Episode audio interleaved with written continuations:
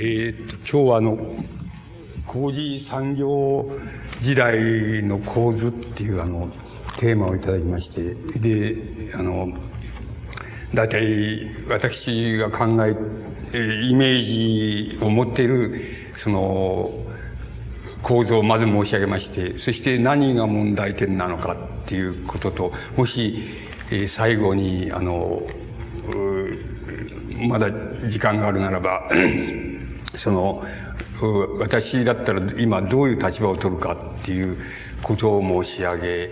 てみたいっていうふうに思います。あの、工事産業社会の時代っていうのに対して、えっ、ー、と、皆さんは、あの、大変、えー、自分は満足しているっていう方もおられるでしょうし、その不満があるっていう方もおられるわけだと思います。で、まあ、満足してるっていうことにはどういうあの、意味があるのか、あるいは意義があるのかっていうようなことが、あの、あると思います。それから、不満だっていうことはどういうことなんだっていう、そういうことについても、その、きちっとその、あの、イメージを作っておいた方がいいんじゃないかなっていう感じがします。それから、その、それじゃ不満っていうのはどういうふうにすれば、あの、その、覗けるんだろうかとか、どういう、その、不満を解消する方とって言いますか、道があるんだろうか、みたいなことも、やっぱり、もし考えられるならば、あの、考えた方がいいんじゃないかっていうふうに思います。それからまた、考えられなかったらば、いや、ちょっと今のところ考えられないですよっていうふうに、あの、工事産業時代っていうことに対する不満っていうのは、ちょっと、こう、解消する方法っていうのは考えられないですよっていうことでしたら、また、あの、そういうことをはっきり、あの、煮詰めておいた方がよろしいんじゃないかっていう、で、いうことだと思います。で、あの、えー、まだ皆さんの方で、そういうことはあんまり関心がないんで、あの、消費税問題とか、あの、お米の自由化とか、そういう問題の方が関心があるんだっていうことでございましたら、また、時間がありましたら、あの、そういうことについても僕の考え方をお話ししてもいいんじゃないかっていうふうに思っております。あの、いずれにせよ、1時間半、の時間を与えられておりますので、あの、その範囲内でやっていこうっていうふうに思います。あの、時計がないんだけど、1時間半あったら注意を喚起していただきたいんですが。で、ここに、あの、なんて言いますか、あの、喋りやすいように、まあ、もろもろのデータっていうのと、それから、えっ、ー、と、まあ、いろいろ考えたことっていう、を、あの、ここに書いてあります。で、こう、ほとんど、えー、表と同時に、まあ、僕のアンチョコみたいなもんで、これ見なきゃ喋らないっていう、あの、ことでもあるわけです。で、あの、一番苦心し、苦心、一番ちっとも苦心じゃないんですけど、まあ、苦心しましたのは何かっていうと、ここれなんです。この、えっ、ー、と、この、なんて言いますか、この三つ、正方形が三つ重なっておりますけども、これが、あの、現在の、まあ、日本の、あの、工事産業社会のそのモデルなんですけども、これがモデルとして一番苦心したところです。だから 皆さんは日本の工事産業社会の構図って言ったら、これを思い出してくださればいいって、思い出していろいろ考えてくださればよろしいので、だだろうというふうに思います。で、あの、ちょっと説明いたしますと書いてございますけど、あの、一番下の小さい正方形がございます。この小さい正方形は、あの、第一次産業の、これ人口構成を、まあ、取ってあります。で、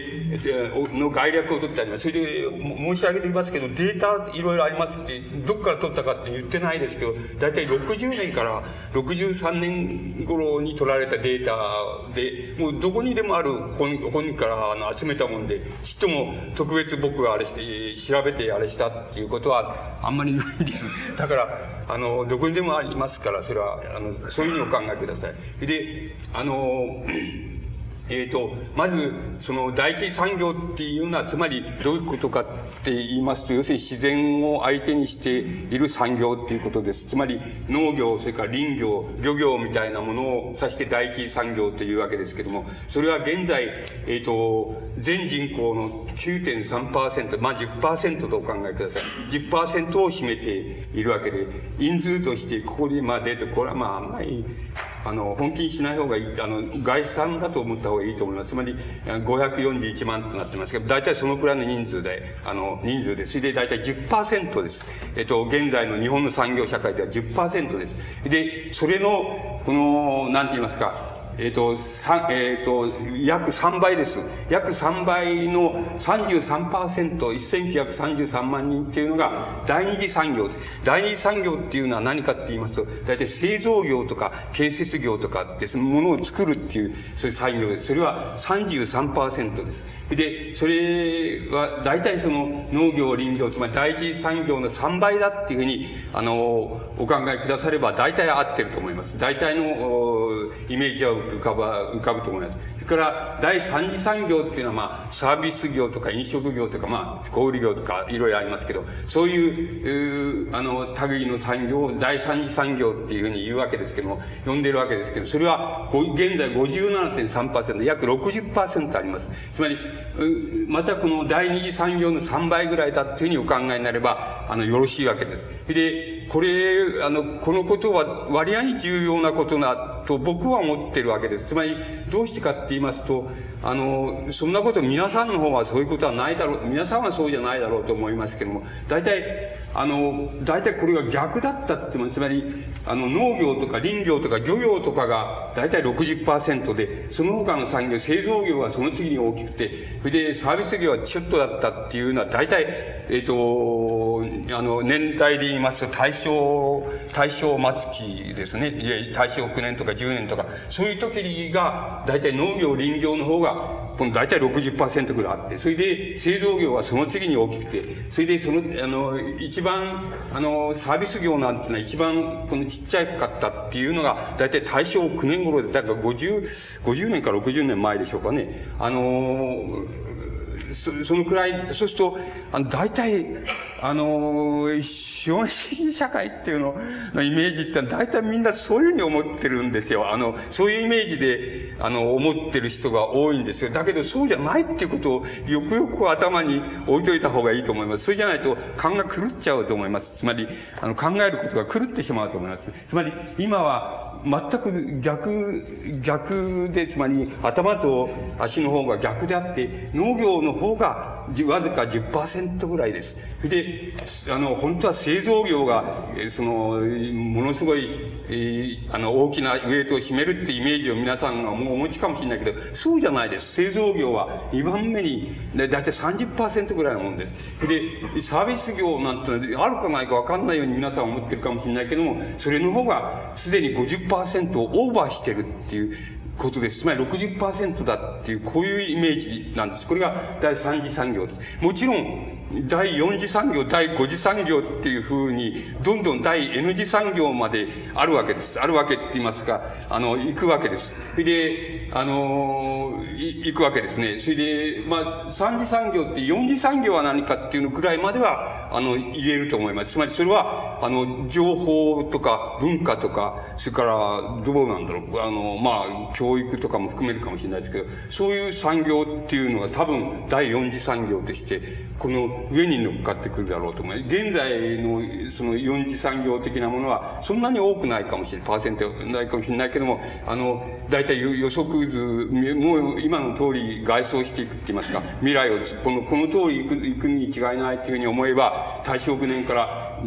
考えて、どんどんどんどん、こう、あれが逆転していって、農業が少なくなって、サービス業が多くなっていって、こういう逆転を考えると、あと50年経つと、もうあの、今度は第四次産業っていうのが一番大きなウェイトになって出てくるかもしれません。つまり、それが、あの、何も、つまり他のことは何も起こらなかったっていう時に予測される、その、社会の、あの、工事産業社会のそのイメージです。つまり、日本の社会のそういうイメージだっていうふうにお考えくださればいいと思います。あの、えっ、ー、と、さて、そのところで、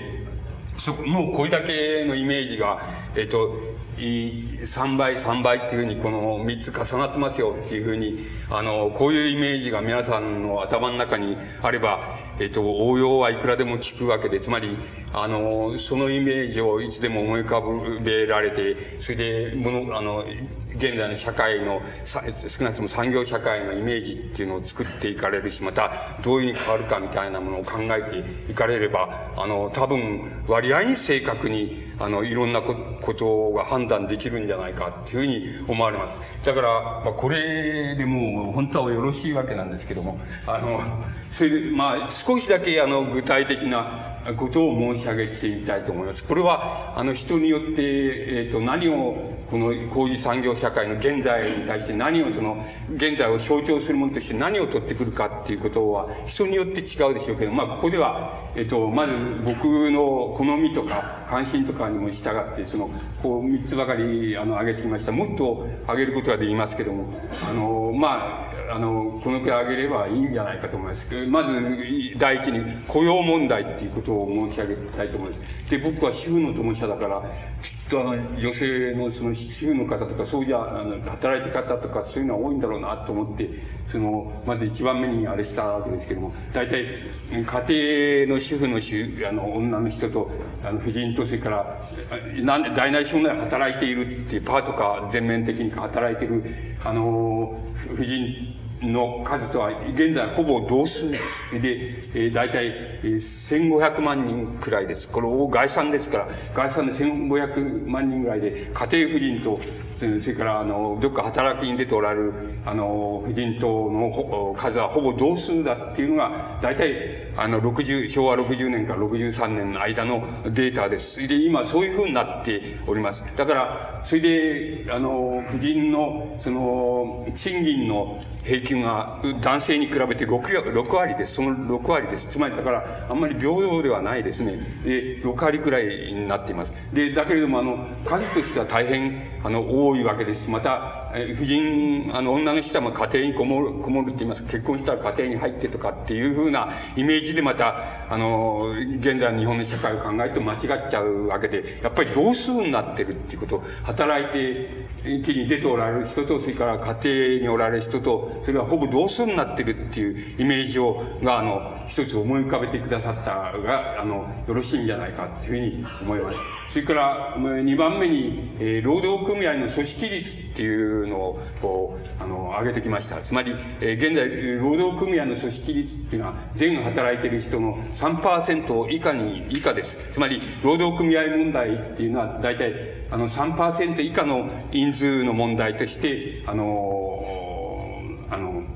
問題が出されているっていうのは現状です。だから、あの、つまり、これは製造業が膨大にべらぼうに大きくなりつつ、膨張しつつあって、それから、それが、えっ、ー、と、農村、えー、それから、えー、その、山、山林、それから、漁業の社会、つまり、えー、社会、つまり、村落共同体っていうのを、どんどん侵食しつつあって、それで、製造業が猛烈に膨張してたっていう、つまり、マルクスなんか初期の社会主義者が描いた、つまり、資本主義の交流期のイメージっていうのと、になりますと、あの、労働組合っていうのは、大体、うん、働いてる人、その、肉体を主として働いてる人の大部分が、あの、こう、労働組合に組織されたっていう、そういうイメージに、えー、なっていくわけですけど、現在の組織率は大体3%以下だっていうふうになっています。で、これは、あの、ある意味で、あの、当然なわけで、つまり、あの、労働組合っていうのは、あの、どこで一番、あの、つまり、組織されうるかって言いますと、この製造業、建設業とかっていう、その業種のところ、それから日本で言うと、あの、観光庁ですけども、つまり観光庁みたいなものが、あの、中心でもって労働組合っていうのは、あの、できるっていうのが古典的な労働組合のイメージなんですけど、すでに今申し上げました通り、あの、製造業、建設業、それから、国営なんとかみたいなのもそうかもしれないですけど、これの数が大体3分の1にあの、もう、あの、なっちゃってるわけです。だから、あの、労働組合の組織率って、つまり、サービス業、飲食業、小売業のところで、あの、労働組合の組織っていうのは、なかなか、あの、つまり、できないっていうことがあります。だから、こっちの方がもう多くなっちゃう、社会が的に多くなっちゃってるわけですから、労働組合の組織率があの3%以下になっちゃってるっていうことは、ある意味でまた非常に当然だし、またそれ、そのこと自体は、あの、この社会のイメージ、あの、工事産業社会のイメージを大変よく表してるっていうことを、あの、意味します。だから、3%以上にしたい、したいんだったらば、あの、要するにしたいっていうことがあるんだったら、労働組合の幹部の人はやっぱり考えないと、つまり製造業がいっぱいだった時代の、えっ、ー、と、イメージでもって労働組合とか労働者っていうのを考えたら、全然勘が狂ってしまうわけです。それで、あの、だから、そういうことだと思います。で、だから、あの、3%以下だっていうこと、ある意味では大変象徴的なんで、つまり、現在の日本の社会を大変よく象徴してるっていうふうに言えるわけです。あの、えー、言えるわけだと思います。あの、それから別な意味では、もっと、あの、もっと、その労働組合の組織率を増やそうっていう、えー、もしことが課題ならば、あの、いろんなことを考え直さないといけないだろうなっていうふうに思います。それから、この、もう一つ3番目に完全失業率が3.2.9%とありますが、大体2%から3%の間っていうのが、あの、現状だと思います。ここ数年間の現状だと思います。それは、あの、可もなく不可もなくっていうことだと思います。あの、つまり、特に失業率が多すぎるっていうわけでもないし、特に少なすぎるっていうわけでもなく、あの、ごく普通、平均的な数だっていうふうに思います。これは、あの、僕、僕らは例えば、好みで挙げたわけで、あの、皆さんがまた別な、あの、なんていうのか、インデックスって言いますか、指標を挙げて現在の日本の工事産業社会の、そのイメージを、あの、作られたらいいんじゃないかと思います。からもう一つ、えっ、ー、と、次に挙げてきましたのは、生活意識と生活程度ってことです。で、あの、現在中流意識っていう、自分は中流だっていう意識を持ってる、まあ、人たちは75%は、もし、え、もう少し、例えば多いかもしれません。75%から80%の人が、あの、自分たちは中流だ、中流の生活意識と生活状態は、あの、中流だと思ってるっていう人が75%になってる。あるいは80%近くになっています。で、まあ、内訳は、自分は中、中の上だっていうふうに思ってる人が、その中で31%、それから中の下だと思っている人は44%、合わせて、だいたい中と中流意識といえば75%の人が中流意識を持っています。つまり、持ってるっていうデータが出ています。つまり中流意識っていうのは何かって言ったら、要するに、えっ、ー、と、あの、まあ、いろんな言い方ができるでしょうけれども、あの、自分の生活程度、それから、生活程度、それから文化程度、それから知識教養、それから娯楽、その他の程度が、大体社会の半ばつまり、半ばぐらいを占めてるんだという、その、特別例じゃないけども、半ばぐらい占めてるんだと思ってる人が、だいたい70%いるっていうことです。そうすると、こういう人たちが、何、あと何、何すればいいんですかっていうか、何を求めればいいんですか上流になればいいんですか上流ってに持ってる人は大体3%います。で、それになればいいんですかっていうふうに、えっ、ー、と、皆さんに聞いたとしたら、皆さんはそう思うかなつまり、上流になりてえと思ってるか、あの、そんなことは別になりたくねえと思っているか、僕はすこぶる、あの、上流になりたがってると思ってるとは思わないんです。つまり、それは確かになりたがってる人もいるでしょうけども、あの、そんなになりたがってる人、それほど絶望してないんじゃないかっていう。そういう人、一体な、何したらいいんだっていう、つまり、何を求めたらいいんだっていうふうに皆さんもきっと思ってるに違えねえっていうふうに、あの、僕はそう思ってます。つまり、あの、それは何したらいいんだと、何が問題なんだっていうことは、ものすごく重要な問題で、つまり誰もそれに対して、本当の回答と、まあ、僕に言わせれば本当の回答を与えてくれた人は誰もいないわけですよ。くれてる人もいないわけです。だから、あの、本当は何、何が問題なんだって、つまり、もう中流になっちゃってんだから、つつまり、社会の半ばっていうところを自分は占めてると思ってる。文化的にもいろんな意味でも、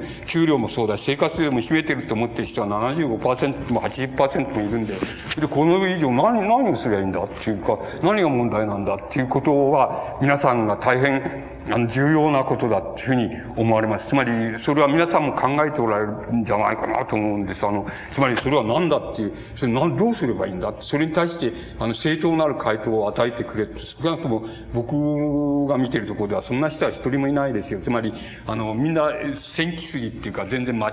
あ、あの、で、違うことを言ってるか、じゃなければ、あの、そういう問題意識さえ持っていないっていう、そういうことになっちゃってると思います。しかし、あの、しかし皆さんはそう思ってるんだ。この中だって75%の人は自分は中流だと思ってるわけですですから。で、あの、つまり中流だっていうことは、あとやることあるかって言ったら上流になることだと思ってるかもしれませんし、そう思ってないかもしれません。つまり、遊ぶ時間が多ければいいんだっていうのかもしれないし、家庭の幸福がいいのかっていう、いいと思ってる人もいるかもしれません。でもとにかくそれがイメージだっていうことはとても重要なことなんです。ことだと僕は思います。それそれからもう一つやっていきましょうか。つまり、えー、平、えー、大体平均貯蓄額は大体、あの、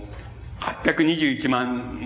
円っていうふうになっています。だから皆さんは大体、あの、人には言わないでしょうけど、大体貯金通帳を見ると821万円持ってるわけです。つまり821万円っていうのは何かって言いますと、皆さんが多分給料で1年分くらい、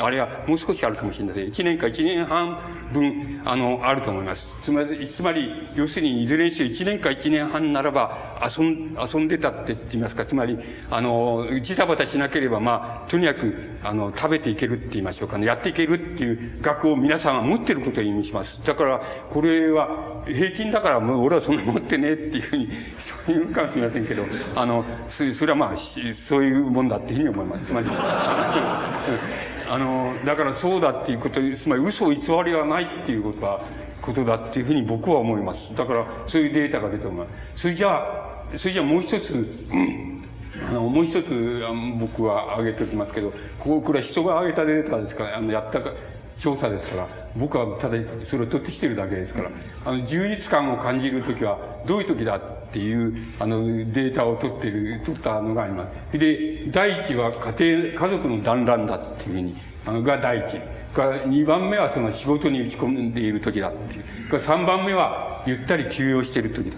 で、第4番目になるのは知人、友人とその会合したり、えー、雑談しているときは充実感を持つっていう。それから第5番目は趣味やスポーツに熱中しているときは充実感を持ってる。で、第、あの、6番目に勉強や教養に身を入れているときが、あの、充実感を持つ。か第7番目に社会放出か社会活動をしている時には、十字架を持つ。こういう、あの、データが出て、おります。つまり、あの、このデータもまた、多分皆さんに、皆さんに例えば、そういうアンケートを取ったら、やっぱり、この、こういう順序になるんじゃないかっていうふうに、僕は思います。だから、あの、これが、あの、現在の社会での皆さんの、えっ、ー、と、こう、あの、持っておられる、その、なんて言いますか、充実感を感じる時のイメージだっていうことになります。で、あの、これは、あの、ある意味では、もう、つまり、ここで言いました、つまり、あの、やることねえっていうあの、やることねえっていうことをおのずから表しているものでもあります。つまり、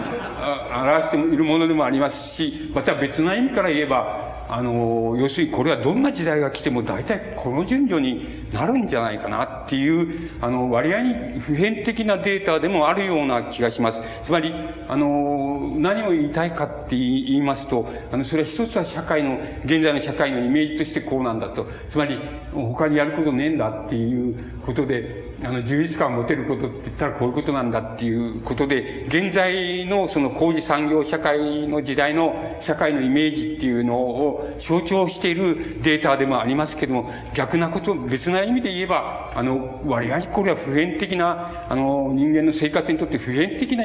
こう、順序じゃないのかなっていう、あの、感じもします。つまりその二重の意味があるような、あの、気がいたします。で、あの、これが大体、なんて言いますか、皆さんのように、あの、都市に住んでおられる方の、えっ、ー、と、あの、なんて言いますか、大体現在の工事産業社会の時代におけるその、イメージだというふうになります。もう一つ、この、つ、ついでですからって言いましょうか、少し農村のことも言って農、農業とか、つまり第一産業に従事している人たちのことをもうちょっともう少し詳しく言ってみたいんですよ。で、大体にあの、言いまして、その、えっ、ー、と、あの、農家のうち、その、専業農家っていうのが、だいたい4、4から5%です。つまり、自分は農業だけやってるっていうのは、ね、全農家のうちの4ないし5%です。それで、あの今度は第一種兼業農家っていうのがあるわけえっ、ー、と、それから専業農家の個数が14.8%っていうデータが出ています。それから、あの第一種の兼業農家っていうのが大体、えっ、ー、と、同じぐらいの数で、専業農家と同じぐらいの個数で15.2%っていうふうになっております。それから、第二種の兼業農家って、第二種の兼業農家っていうのは何かって言いますと、要するに、あの、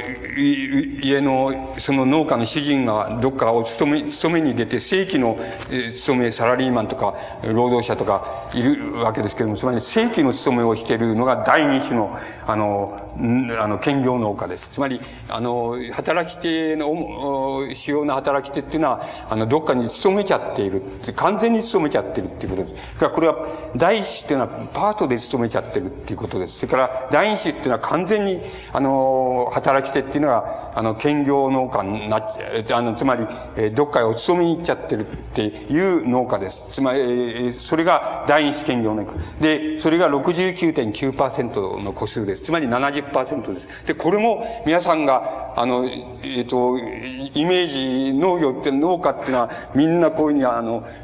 畑耕したり、田んぼをあれしたりとかってやってるんだっていうなお考えになって、そればっかやってんだっていうふうにお考えにな、なイメージを持ってたら全然違う、違いますから、もう、あの、第一兼業みたいに、つまり、もう、主人、その家の農家の主人が働きに行っちゃって、あの、ちゃんと、ちゃんとしたお勤めに行っちゃってるっていうのが、農家の方が多いわけです。70%がそうです。それで、本当に農業だけやってるっていうのが、あの、もう少ないんですよ。もう、ものすごく、個数で言って14%、14、5%です。それしかないんです。つまり、このイメージもとても大切だと思います。あの、みんながみんな、あの、農家って言ったらみんながみんな、あの、もう農業ばっかりやってるところが大多数だっていうイメージをお持ちになってたら、それは全く勘が狂いますから、あの、そうじゃないですから、あの、第二種兼業農家の人がもう、あの、70%くらいなってるんだっていうことは、あの、よくよく感情に入れておかれた方がよろしいんじゃないかっていうふうに思いま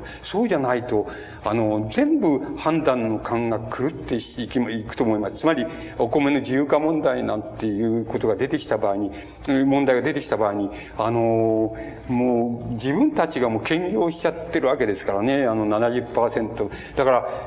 あの、冗談じゃないんですよ。つまり、あの、自由化反対とか賛成とかっていうのは、全、全農家の問題みたいに思ったら全然それは違いますから、あの、違いますからね。だから、あの、このイメージもとても重要だと思います。つまり、本当は、あの、こういうイメージのギャップっていうのを、あの、申し上げられたら、もうそれでいいくらいだと思います。つまり何もあったら言うことないよっていうくらい、あの、なことだと思います。その、このイメージが狂ってるとね、全部判断が狂ってしまいますからね。あの、この産業社会の問題でもそうなんです。製造業っていうのが、製造業っていうのがもう、全産業人口の大部分占めた、占めてるみたいなふうにお考えになってたら、まるでイメージが狂ってしまいますから、つまり、そういう社会になっているっていうことだと思います。それから、ついでに農家と一般、えー、つまり一般大衆でもいいですけど、一般主体との収入の比較をしてみますと、その、年収ですけども、60年度だったら農家が、えー、5万、あ、576万だとして、一般大衆の方は4、つまり、あの、都市とかその周辺の労働者のことですけど、農家以外のあの、働いてる人のことで、それは400、449万。で、つまり、外して言えば農家の方が、あの、収入は多い、多いわけです。つまり、あの、外して言えば多いっていうふうになっています。で、あの、もう、もう一つついでに、あの、こんなことは余計なことなんだけど、今、盛んに、あれだから申し上げますと、例えばソ連、ロシアですね、ソ連の農業っていうのは、これ82年度のあれですけど、どうなってるかってちょっと申し上げましょうか。コルホーズ、コルホーズっていうのは、つまり共同組合経営ですけど、コルホーズが43.3%、これは、えー、高地の面積の、あの、の割合です。それから、ソフォーズっては国営農場ですが、これが大体50%、まあ半分ぐらいですね。で、個人が少しだけ、その、なんて言いますか、自分の、えー、土地をその、たがも持って所有して耕していいっていうになってるわけですけども、あの、それは2.9%です。で、ところで、あの、ところで、な、なぜ、何が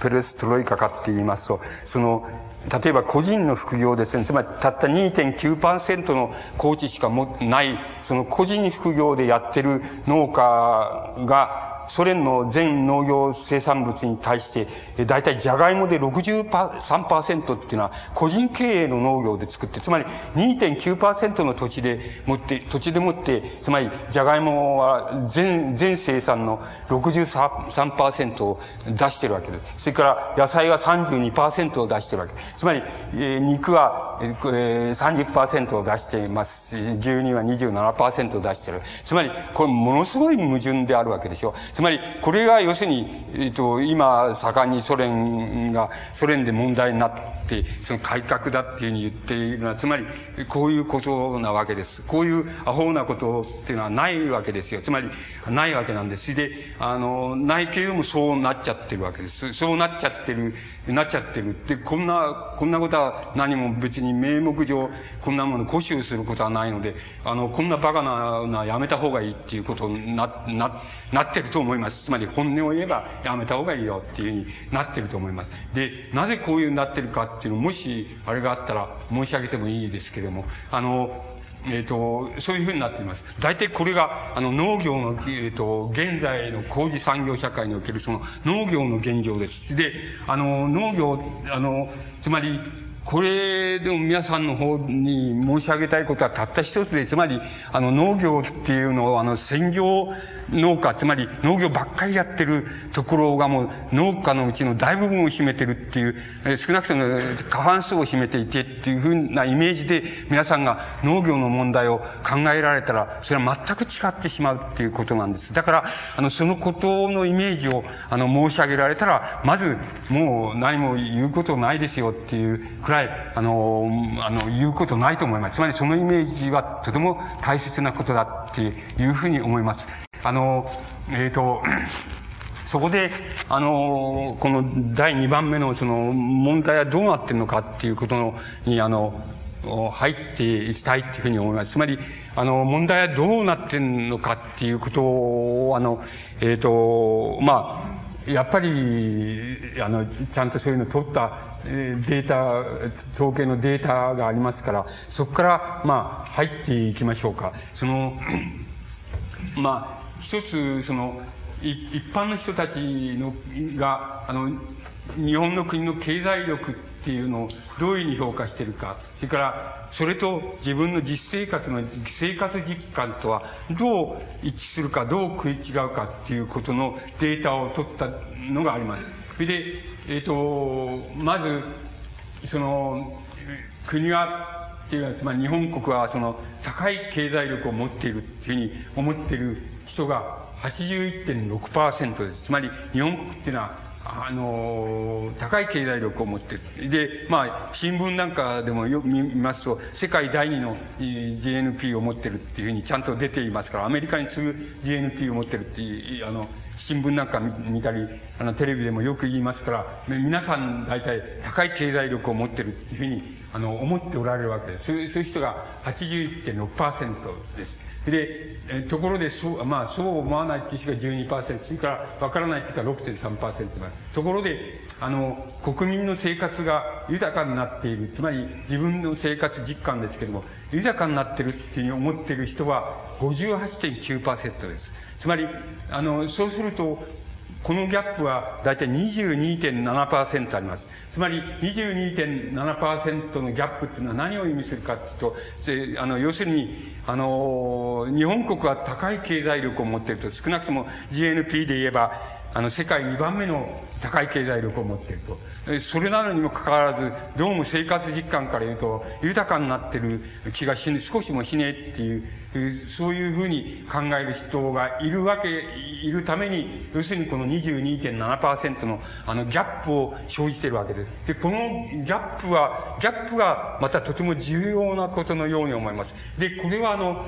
様々な人が様々な、あのなんて言いますか、あの視点って言いましょうか、場所から、あの分野から、なぜそうなのかっていうことを、あの、追求していると思います。で、例えば誰でもいいんですよ。その、誰でも、あの、経済の専門家っていうのはいるわけで、専門家で、例えば大前さんでもいいですよ。大前健一さんなんかにはセット、要するに、あの、日本の、あの、なんて言いますか、その経済力、日本国の経済力を支えているのは、つまり少数のその、なんて言いますか、あの、うん、つまり優秀な産業、つまり優秀な少数の優等生産業があって、それが日本の全 GNP の相当な部分を支えているもんだから、あの、だから、国としては高い経済力、平均すると高い経済力があるっていうデータが出てるけれども、かなり多くの部分の産業はそれほどのその GNP 形成力っていうのはないんだっていう、だから非常に優等、飛び抜けた優等生の企業の少数があって、それが大体平均をこう、あの、なんて言いますか、あの、高めちゃってんだっていう言い方を、あの、していると思います。で、あの、僕がちょっと取ってきたデータがあるんですけど、つまり、そんなに大変なとこから取ってきたんじゃなくて、どうせ新聞かなんかから取ってきたんですけども、あの、例えばね、その、まあ、優秀産業っていうのを、あの、挙げまして、例えば、松下電器な松下電器を挙げますとね、大体、円高ドル安輸出産業産業として考えた松下あ電気ですけども、それは大体円高ドル安で、あの、円が59、59円1ドルっていう割合まで円高になっても、大体耐えられるっていうふうに、あの、データが出てます。それから、京セラっていう会社があるでしょう。つまり、京セラだったら、大体8円、80円1ドルぐらいまで円高ドル安になっても、なお経営的にやっていける。つまり、利源を、利潤を上げられるっていう、それだけの、まあ、大変な優等生ですよね。それから、日立だったら93円1ドルっていうところまで円高ドル安になっても、なお輸出産業として、それで、あの、利益を、あの、利潤を上げうるっていうふうに、そういうデータが出ております。つまり、あの、この種の少数のあの、優秀産業が、要するに日本の経済力が高いっていう評価に、あの、大変多く寄与しているために、そう見えるんだ。だから、あの、実際上我々の生活は、その、豊か本当はそれほど豊かじゃないんだけど、つまり日本国が飛んでるのに、あの、日本国が飛んでいるのに、その、ちっとも生活が豊かな実感がおしおいないっていうのは、そういうことなんだっていう、あの、説明の仕方はとても、まあ一つ有力な説明の仕方だっていうふうに、あの、思います。それから、あの、まあ、僕はもう一つ考え、もう一つ考えたいことがあるわけです。それは何かっていうと、あの、何かって言いますと、あの、速度だっていうふうに思うわけです。あの、なんて言いますか、あの、えっ、ー、と、その、生産でも消費でもいいんですけど、あるいは流通でもいいんですけど、そういうものの、その、なんか、その、こう、回転しく、回転しく、その、していく、その、なんて言いますか、速度が極めて速いっていうこと、そのためにその、いくら、あの、その給料をもらって、その給料は十分、十分生活に耐えるほど豊かで、つまり中流意識を持てるほど豊かである、ああると思える給料をもらっているにもかかわらず、絶えず追っ立てられているような感じっていうのがあって、ちっとも豊かな実感が得られないっていうのは、大体、あの、産業のですね、えっ、ー、と、第一産業でもないですけど、第二産業、第三次産業のそのスピード、現在で言えばその第三次産業ですけども、第三次産業の、あの、スピードっていうものが、あの、回転するスピードっていうものが、大体極めて速いために、あの、このちっともあの、給料はたくさんあって、その、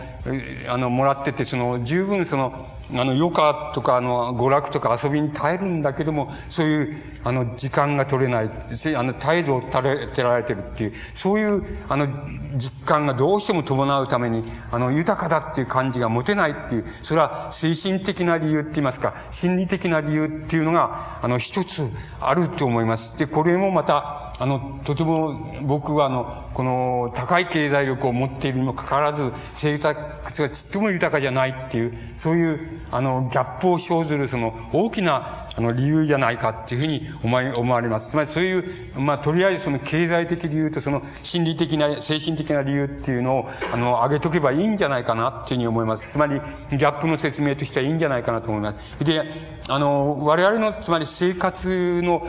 こう、スピードって言いますか、時間は、あの、何が占めるかって、何に支配されるかって言いますと、一番常識的に言えば、この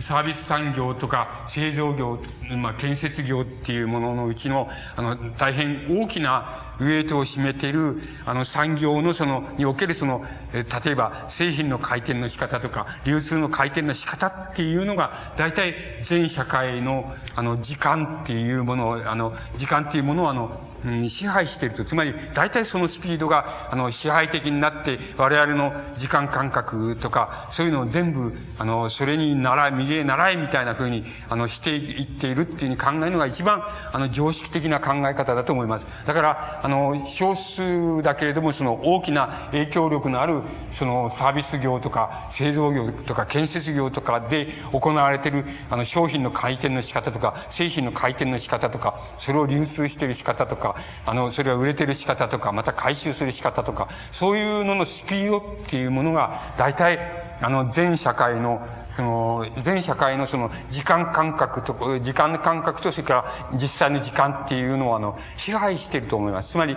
あの、そういう、それに、こう、だんだん、あの、集約される傾向にあると思います。つまり、俺はそんなの集約されないっていう人もおられるでしょうけども、あの、それは、あの、大変いいことなわけで、つまり、あの、自分が自分の時間を、あの、ちゃんと確保して、自分のスピードでもって生活ができるっていう人が、もし、あの、の多く、いるっていうことになれば、それは大変いいことなんですけども、多分、大部分の人は、あの、そうじゃなくて、その、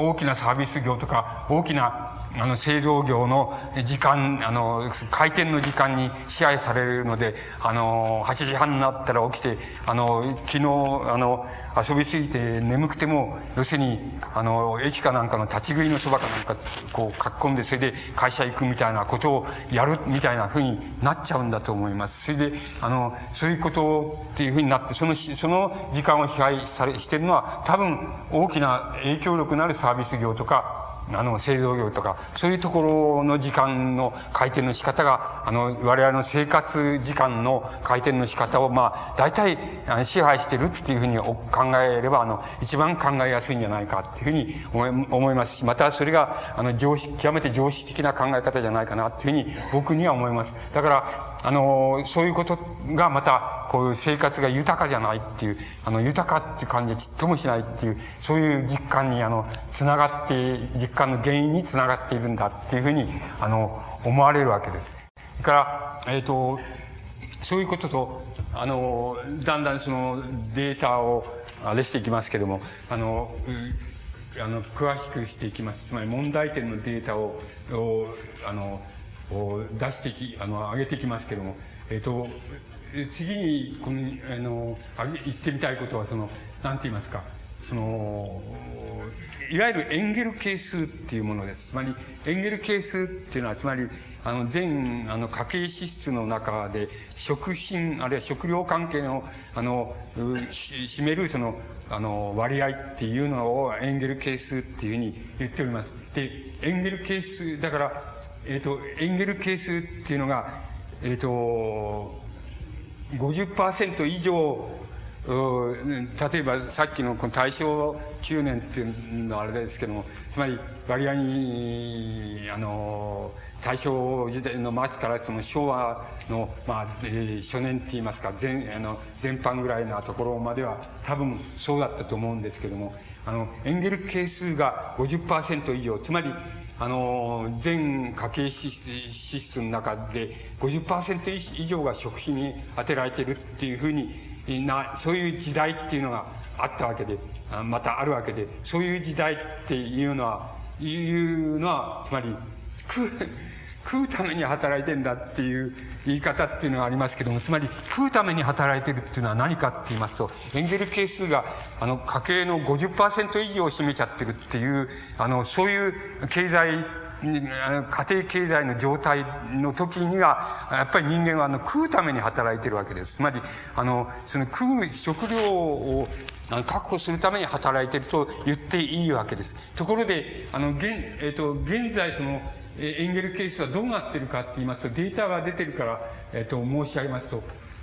えっ、と、68年で35.5%です。それから、えっ、と、78 8年で、あの、30.2%です。それから、あの、88年、えー、これで、えー、推測も含めますけど、25.5%。それから、1995年っていうので、推計23.2%です。それから、2000年、紀元2000年、えー、その時には21.9%。で、えー、つまりエンゲル係数っていうのは、あの、えー、減る傾向にあります。えー、つまり、あの、それで30%ないし20%っていうことはいずれも50%以下です。つまり、あの、それを普通の言い方でしますと、要するに、いや、あの、自分たちは食うために生きてんじゃねえっていうことを意味します。つまり、あの、皆さんの方は食うために生きてんじゃないっていうことを意味します。つまり、あの、食うためには30%支出すればいいので、あとの70%っていうのは何か食う以外のことに支出しておられるわけです。ですから、あの、自分たちは食うために生きてんじゃねえっていう、いう、いう、つまり平均して言いますと、あの、食うために生きてんじゃねえっていう、あの、いう状態に、あの、生活状態の、平均の生活状態があるっていうことを、もうとても、僕はあの、イメージとして、あの、重要だと思います。もちろん、あの、現在だってみんな平均、平均にしているわけじゃないですから、あの、中、な、なるほど、75%の人は中流意識を持ち、あの、30、3%の人は上流意識を持ち、と持ってるかもしれないけど、あと15%の人はそうじゃないと、下流、えっ、ー、と、仮想意識を持ってるってことになります。つまり、え仮想意識を持ってるっていうことは、もしかすると、あの、今でもエンゲル係数が、あの、50%以上の、あの、ところの人たちも、また、あの、十何パーセントの割合でいるっていうことを意味するから、あの意味すると思います。だから、あの、もちろんさ、人様々でありますし、また、皆さんだって、ある月は、あの、なんて言いますか、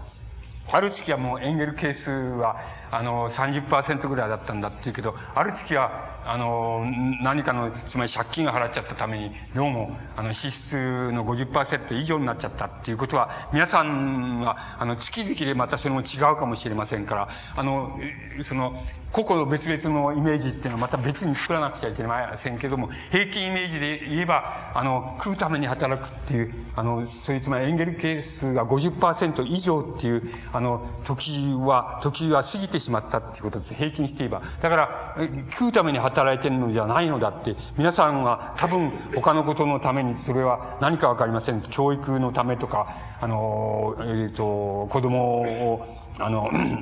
えっ、ー、と、受験勉強させるためとか、あの、自動車買うためとか、まあ、あの、娯楽教養のためとか、いろいろあるでしょうけれども、あの、とにかく、あの、家計の支出のうち、あの、食料が占めてるパーセントは、だいたい、えー、20ないし30%くらいに、あの、なっている、平均してなってるっていう、このこともとても重要なイメージのように僕は思います。だから、あの、そこの問題もとてもよく、あの、考えていかないなきゃいけないっていうふうに、あの、僕には思います。で、ところで、その、食う、つまり食うために働くんじゃないって、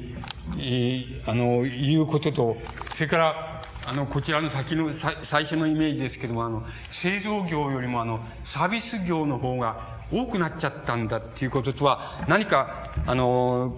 つまり、対応関係がありそうに思えるわけです。つまり、あの、どういうことかって言いますと、例えば、あの、一番、えっ、ー、と、卑近な例で一番、えっ、ー、と、皆さんも覚えておられると思いますし、僕も新聞やテレビで見て覚えてるんですけど、よえっ、ー、と、なんか北海道かなんかで、その、世界のググルメ博、博覧会みたいなのをやって、やったんだけど、その、あんまり人が入らないで、その、なんて言いますか、あの、赤字になって、それでそういうことを計画した奴が悪いんだっていうことになって、知事から始まって、みんな減俸になっちゃったっていう、あの、減給になっちゃったっていう、あの、えー、何ヶ月かの減給になっちゃったとかいう話が、あの、まあ、つい、あの、えー、こう何ヶ月か前か、あの、去年の終わりだったか忘れましたけども、あの、そういうことがありました。で、あの、それは、何、どうしてか、いや、いろんな理由があるんでしょうけど、つまり僕はそれはただ材料に使えば、この場の話の材料に使えば、要するに、あの、いくらうまいもんが目の前にたくさん世界のうまいもんがここに並んでたって、あの、大体お腹いっぱいになったら食えないわけですよ。それから、お腹いっぱいになってうまいもんもまずくなっちゃうんですよ。あの、腹空いてると、あの、あの、まずいもんも結構うまいっていうことあるわけですよ。で、だから、そんな博覧会やって、つまり、えー、フランス料理のなんとかとか、その、世界中の料理のグルメの、その、集めて、それで、これ博覧会やって、これ人入るかって言ったら、それはもう、初めから無理な話なんで、つまり、冗談じゃないですよ。どんな好きなやつだって、もう3食ぐらい、3カ国の、あれぐらい食ったら、もう、どうしようもないわけですよ。だから、世界中なんかって、その、集めて、どうしよううもないわけで、つまり、第一、そういうこと考えるやつがどうかしてるわけ、あの、してるわけで、つまり他の理由もあるんでしょうけど、まあ僕なら考えませんね、そういうバカなことは。あの、そんなことは分かりきったことです。つまり、それとね、同じことで、かって、あの、大正末から昭和の初めっていう、あれ戦争期にかけてですけど、あの、製造業って、まあ、鉄鋼業みたいなのを、軍艦作るとか戦車作るのでっていうようなことで、鉄鋼業みたいなのが大いに盛んだったでしょ。つまり製鉄業みたいな。つまり、そういう製造業、第二次産業っていうのが盛んだったわけです、ところで、あの、ところで、これも同じなんです。もし、あの、鉄材とか、今で言えば、つまり人工樹脂のいろんなの材料ですけども、つまり、あの、人造樹脂の材料ですけど、そういうものは、もし、あの、なんて言いますか、ある一定限度まで、あの、生産量がいってしまえば、あの、それ以上は、あの、使う、いらないわけですよ。つまり、そういうことは、つまりあらゆる、あの、製造業っていうもの、製造するものっていうのには、どっかにあの、限度があるわけです。つまり、それ以上はいくら作ってくれたっていりませんよっていう、あの、使いようがないですよっていう、あの、限界っていうのがあるわけで、あるだ、あると思うんで、つまり、あの、物を生産するっていうことは、あの、ある、つまり資本主義の交流期にはそれが一番の、あの、資本主義のなんか財源でありますし、それのために、あの、散々あの、労働者っていうのは痛めつけられて、で病気になっても働かせられてっていうようなことがあったんですけれども、あの、それは資本主義の交流期までのことであって、現在みたいに資本主義の、つまり、成熟期、乱熟期、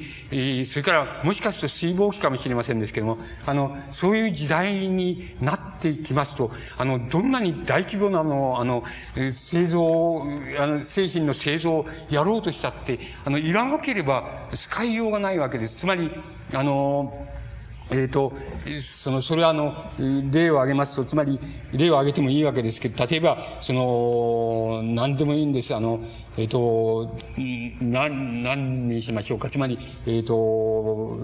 あの、何でも、まあ、手拭いでも何でもいいですけど、あの、お俺は手手拭いを、あの、うん、その、一日に、その、一日に一本ずつ使うんだって言って一本捨てるという人はいくらなんでもいないわけですよ。それあの、強制されない限りはいないので、それはまあある程度使って、それで古くなったら、また違う手拭いを使うっていうことなんです。そしたら、あの、そういうことを考えますと、手拭いを、の製造には、あの、限度があるわけです。つまり、手拭いだけっていうことで言えば、あの、あの、それはあの、限度があるわけです。つまり、いくら、あの、金で作った手拭いを使えって言われたって、しょうがないわけで、やっぱり布で作った手拭いがいるわけです。これをあの、いくらいくら贅沢をしてもいいって言われたって、これをあの、100本、一月に100本も使ってくれたって、それは使うことができないわけです。だから、あの、それ、手拭いをまあ、それは一つの例なんですけども、例で言いますと、あの、そういうふうにあの、なんて言いますか、作られたものっていうのは、あの、必ず、あの、それを消費するに必ず限度があるわけです。ですから、あの、製造業っていうのは、どっかまで行けば必ず頭が打たれるわけです。つまり、それ以上作っても全く無駄であるっていう、あれは作ったって意味がないんだっていう限度があらゆる製品について必ずどっかにあるわけです。もちろん限度がないように見える、あの、その、そのものは、あの、どこへ行くんでしょうかっていうことになるわけです。そこのところで初めてあの、つまり第三次産業、つまりサービス業とか飲食業とか小売業とかっていうのが、あの、多くなっていく、その理由があるわけです。あの、根拠があるわけです。その根拠っていうのは、あの、えっ、ー、と、少し、えっ、ー、と、えっ、ー、と、食品なら食品の例で、あの、説明してみましょうか。その、例えば、えっ、と、今、食料を生産するっていうのは、これは、ここで、このイメージで言いますと、この農業です。農業、まあ林業はそれほどじゃないですけど、まあ、あの、果樹園とかも含めれば、農業、林業、漁業っていうのはものが、あの、食品、食料を生産する第一産業なわけです。と、あの、もし、現在みたいな、あの、農業主として、頭打ちっていうよりも衰退にしつつある。つまり、あの、個数は、今、だいたい1%から1.6%を3年に1%なし1.6%農家の個数は減少しつつありますけども、あの、そのように減少する一方になっていく。つまり、あの、成長、それを成長率で言いますと、まあ、ゼロないしマイナスなんだ。つまり、食料生産っていうことはゼロないし、マイナスになっているっていうのが現状だと思います。ところで、あの、これを何かあの、魚でもなんで果物でもいいんですけど、それを、あの、加工するっていうこと、これは加工する、してなんか加工食品を作るっていうことは、まあ、これは第二次産業、つまり、あの、製造業に類するものっていうふうに考えていいと思います。そうすると、あの、食料生産っていうのはもう衰退する一方だってなります、なってるわけです。ところで、あの、この食料を、あの、加工して、加工食品を作るっていう産業、第二産業です。これは、例えば、現在、2ないし3%のあの、成長率を持ってるってことになります。ところで、あの、今度はもう少し、もう、もう一つあって、じゃあ今度は食品加工っていうのがこの程度だっていうならば、自分、あの、自分たちはつまり、あの、サービス業、つまり第三次産業として、してのその、外食食堂っていうのはものを、あの、あれはレストランでもいいですけども、そういうものを、あの、経営して、あの、加工食品をそこで使った、使うっていうようなやり方をしたとします。そうすると、これは第三次産業、このところに入るわけです。そうすると、現在これは例えば、あの、こう、10%の成長率っていうのがあるっていうデータが出ております。そうすると、あの、そうすると、なんて言いますか、つまり、製造業、製品に頭打ちあって、その、どうしてもその限度があるんだ。つまり、エンゲル係数で言えばもう、あの、50%割っちゃってるんだから、いくら食品を生産した、食料を生産したって、そんなの食うやつがいねえじゃないかって、あの、いうことになるわけです。そうしたらば、食品生産、食料生産っていうものは、あの、第一産業としては、これは減る一方、今現在そうですけども、減りつつあるわけです。あるいは成長率はゼロなわけです。で、ところが、やっぱり食品加工、加工って、まあ、第二産業にすれば、同じ食品は、あの、2ないし3%の成長率があると。それを第三産業みたいに、それはレストランみたいなサービス業をや、あれしまして、それで、この食品を、あの、加工された食品をそこで使用するみたいなことをやれば、10%の、例えば成長率があるっていう、まあ、これは一例に過ぎませんけれども、つまりこういうことっていうのが、あの、現在の問題、つまり問題なんです。つまり、あの、製造業が、あの、製品の頭打ちをされたときにどうなるんだっていうことは、そうしたらば、第三次産業っていうことに、あの、移行する以外にないわけです。つまり、それが生き延びていく、あれがないわけです。ですから、それで現在すでに、その、ある、つまり全部の産業の部門がそうではないですけど、ある種の産業の部門部門では、もう製造業として物を作るっていうことでは、もう頭打ちが来ちゃった。つまり、もう限度が来ちゃった。これ以上作っても意味がないっていうふうに、あの、工事産業社会はなりつつあるっていうふうになってるわけです。そしたら、その産業はどうするんだろうか。で、どうするんだろうかっていうのは、それはまあ、僕らには関係ないことで、それは資本、あの、経営者とか資本家っていう人は、いっぱい考えるでしょうけども、あの、どうなんだ、ただもう、あの、原理的に方向だけはかん、あの、指摘することができるので、理論的に簡単なわけで、そうしたらば、あの、より工事産業に、あの、移転するって言いますか、より工事産業に移るっていうこと以外にも、生き延び伸びることがないわけです。その必然的な、その集約点がこの、現在、すでに60%近くになっちゃってるっていう意味になってきます。そうすると、このことは何を意味するんだっていうことになります。で、もう少しあるんです。つまり、第四次産業まであの考えるとすれば、第四次産業まで考えるとすれば、あの、知識とか文化の産業になるわけです。で、これはもう食い物ではないわけです。つまり食い物とか、もう形あるものではないわけなんです。本当はものではなくて、あの、えー、もちろん教科書作るとか本作るとかっていうことは形あるんですけど、本当は中身を読むわけですから、中身としては形あるもんじゃないんです。と、あの、次にこのサービス業っていうのは、例えば、もうどうしても、これ以上いくらサービスして競争してサービスして安くしたって、どうもうここがもう経営が成り立つ限度だよっていうところまでサービス業があらゆる分野で発達してしまったら、そこは頭が打たれるわけです。そしたらどこ行くんだって。それは第四次産業に行くわけです。四次産業とは何かって言ったら、それは物から、あの、物から精神へって言いましょうか。目に見えるものから目に見えないものの産業へっていうふうに移る以外に方法はないわけです。ですから、あの、そうなっていくに違いないっていうことは、あの、まず間違いないことだっていうふうに思われます。原理的に思われます。しかし、よくよくこういうことは考え、あの、個々の産業化って言いましょうか。個々の、あの、資本家とか、あの、経営者っていうのはそういうことを一生懸命考えているでしょうけども、あの、僕らは、あの、えー、そういうことを考えないで済む、済む立場にあるもんですから、考えないですけども、ただ、原則を、原理をして、原則的にどうだっていうことを理論的って言いますか、原則的にどうだっていうことを、あの、指摘することは、極めて、あの、単純かつ明快かつ簡単なことなわけです。つまり、あの、僕が言えるのはそれだけのことであって、あの、またそれだけ言えば十分なわけだと僕には思います。でああの、大体、別にこっちが考えてやる必要もないわけですから。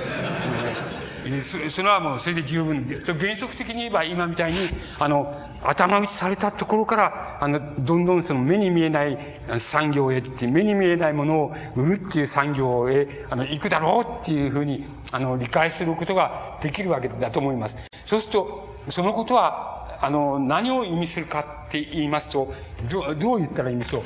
つまり、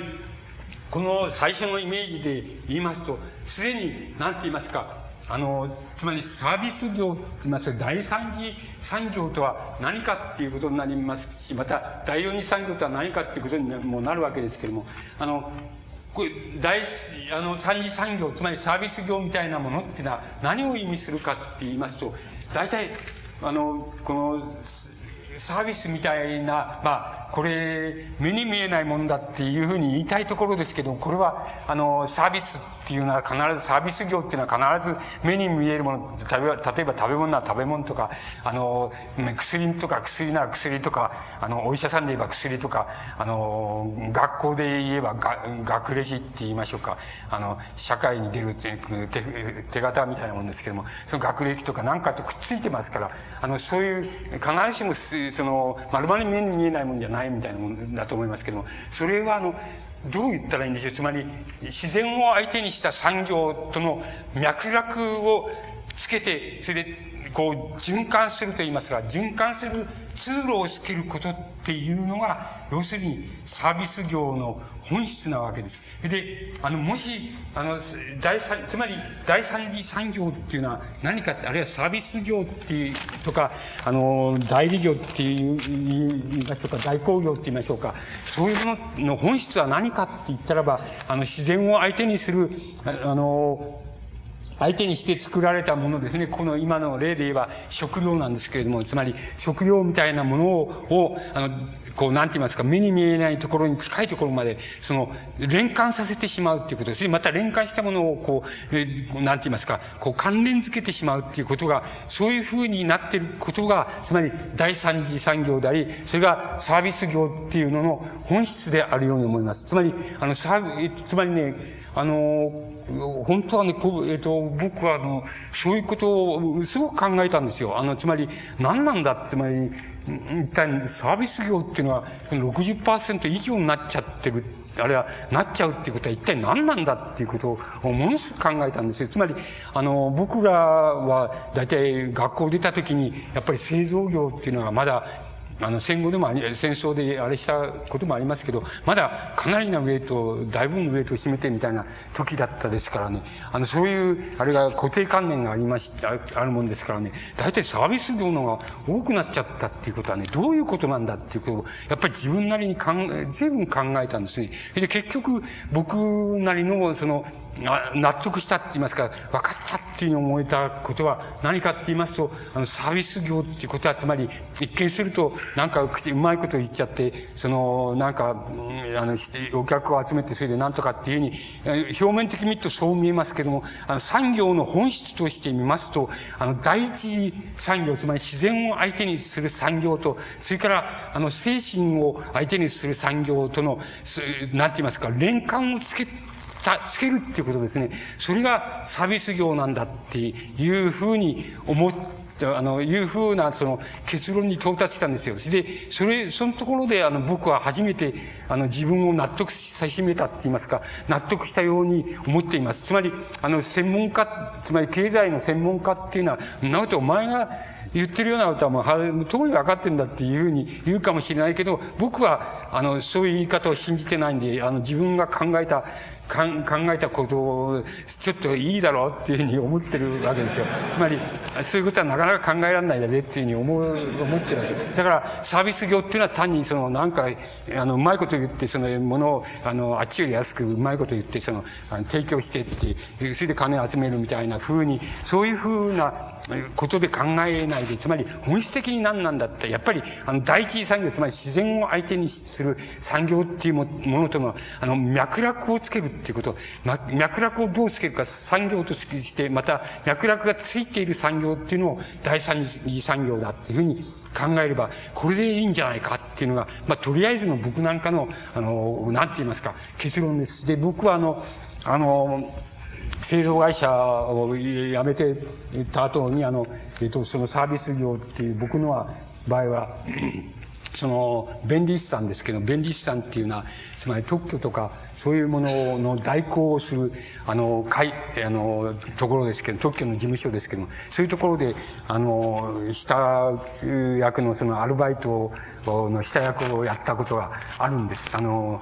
下請けをやって、下請けって言いますか、あの、下働きをしたことがあるんです。で、あるから、あの、サービス業っていうのはわかるわけですけど、つまり、あの、何かって言ったら、あの、僕はその時やっぱり製造業っていうのは、自分はそういう学校でそういう会社にいましたから、製造業っていうのしか僕には産業の頭がないわけです。で、あの、そういう、あの、特許事務所、つまり、えー、弁理士さんみたいな大工業の、つまり、工業所有権って言いましょうか、特許なんですけど、特許の出願の代行をするわけです。代理をするわけですけども、それでお金をもらうわけですけども、そんな、つまり僕が驚いたっていうのは初めてそういう世界に遭遇したとき、つまり、こんなことして、あの人間っていうのは食えるのかっていうことにびっくりしたわけです。つまり、物を、僕らは物を作って現場で購買って物を作ってとか、技術的にどう作ればいいかっていうのを考えて、それをまたやってみてとか、そういうことばっかりやってたから、あの、大体こういうことで、こういう、なんて言いますか、こっちとこっちの、つまり、えっ、ー、と、特許を出願する人と、それから、出願する人と、それから特許庁ですけども、許可する人の間に立って、その、まあ、言ってみればそれを代行してやって、鞘を取るっていうことになるわけですけども、その、こんなことをして大体食えるのかっていうことが不思議でならなかったんですよ、その時。そしてその、その時の驚きっていうのは、あの、今でも覚えていますけども、つまり、それが、まあ、その、いろいろ、その、のあれにつながるわけですけど、ところが、あの、ところが、だんだんあれしてみると、それは、だんだんあれしてみて、なるほど、これは、こういう産業っていうのは、あの、成り立つんだっていうことを少しやってたら納得したわけで、どう納得したかって、例えば特許の場合で言いますと、あの、特許を出願する人がいるわけで、すると、大抵発明家です。つまり、発明家、自分が発明するわけです。何かを発明するわけです。そしてこれを、あの、特許出願したいんだっていうふうにやってくるわけです。で、まあ、話を聞いてあげるわけです。それは僕はまあ、法律のことは知りませんけど、技術のことがわかりますから、あの、聞いてあげるわけで、内容を聞くわけです。で、あの、聞いてあれしますと、つまり、あの、発明家っていうのは、つまり第一次産業と同じなんですよ。つまり、自分が、あの、あるものを新しく、あの、改良したりなんかして発明しちゃったわけですよ。つまり、発明っても全く新しい場合もありますし、改良したって今までやられても改良したんだっていうのもあります。つまり、そういう人なんです。だから言ってみれば、第一次産業なんですよ。あの、これに例えてみればですね。そうすると、そういう人たちが、そういう人たちよくあれですとね、わかるんですけど、ああ、ダメだと思うわけですよ。何がダメかっていうとね、あの、発明家として、この個人として、個人の発明家として優秀な人っていう、いうのがいるでしょう。そうすると、あの、出願して、それで、それ代理してあれすると、してやって、それでまあ特許が取れる場合も取れない場合ももちろんあるわけで、それ、あの、何も言うこと、それやってやればいいわけだからもう言うことはないんですけどね、あまりに発明家っていうのは、つまり、あの、一種の、つまり、この、勘、勘と頭が働く人なんだけど、要するにまっしぐらっていう人が多いですから、あの、他の歌もわかんねえわけです。あの、考えもしないっていうわけで。そうするとね、そうするとね、つまり、あなた、えっ、ー、と、これはね、出願しねえ方がいいっていうふうに、時々は、そういう人もいるわけですよね。で、それはどうしてかっていうとね、こんな出願してね、出したやして、特許出願のその、あれっていうことで公表されて、して、あの、特許を降りるまで公表されるわけですけども、公表され、これを例えば、あの、視力のある、例えば会社とか、あの、製造業者が、それを、この、で、あの、業者の誰か技術者が、これを見て、これを、あの、黙ってこう、取って、あの、あるいは多少改良し、多少変えてね、条件を変えて、これは先作っちゃったら、この終わりですよって、つまりだから、こんなものは、の出願しない方がいいです。出願するくらいならば、あの、これ大きなところに行って特許化っていうのは必ずありますから、あの、そこ行って、これ買わないかって言って、あの、買わないかってそれ売っちゃった方がいいですよって、つまり、そうすると、いろいろ買い叩かれたりしますけど、あの、ただ取られちゃうよりも、つまり、出願して公表されたって、ご本人の方は嬉しがかもしれないけど、そんなのはどうしようもないんで、つまり、それ真似されて、ちょっとだけ改良して、それで、あの、もう作っちゃってたら、ったらもうそれまでなわけですよ。それに対して今度は争うわけです。あの裁判を争ったって、お金があるところと、くらい、と、あれしたって、あの、裁判やってって続かないんですよ。つまり、あの、お金がない方が、つまり、個人の発明家がいくら頑張ったって、あの、途中で手を挙げる以外ないんですよね。だから、みすみす負けるのは分かってるんですよ。だから、要するに、こんなものはやめちゃってね、結局売り飛ばしちゃった方がいいですよ。と、売っちゃった方がいいですよ。それで、もちろん買い叩かれるでしょうけども、それでも、ただ捉えるよりいいからね、そうした方がいいですよって言ってもね、この発明家っていうのはなかなか納得しないんですよ。あの、しないんで、それはやっぱり、第一次産業とね、サービス業のね、違いなんですよ。つまり、あのサービス業っていうのはそういう、そういう意味ではね、あの、ずるい、ずるいっていうか、何をてめえがやる、何も作ったりなんかするわけじゃないんだけど、ただ、こっちからこっちの橋渡しをしてやるだけでね、食べてるわけです。ところが、あの、そっちの方が、要するに、あの、工事だっていうふうに言える面があるわけです。それは、あの、第一産業、つまり、あの、発明家なら発明家っていう人たちが、いかに、あの、良心的で、いかに、その、いい人で、いかに、その、あの、頭が働く人で、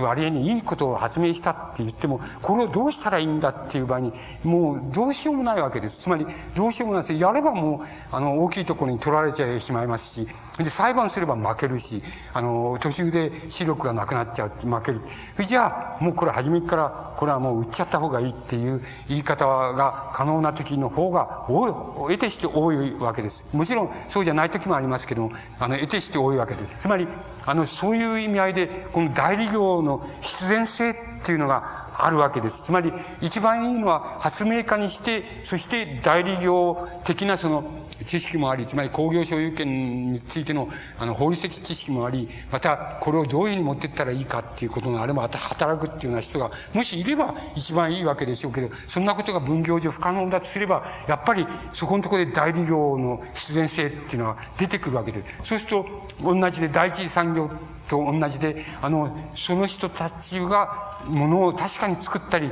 なんかしたんだけど、だけれど作ったり取ったり、取ったり作ったりしたんだけど、それはダメなんだっていう。それがどうしてもこの工事産業社会ではどうしてもこの代理業的なもの、サービス業的なものに、なんて言いますか、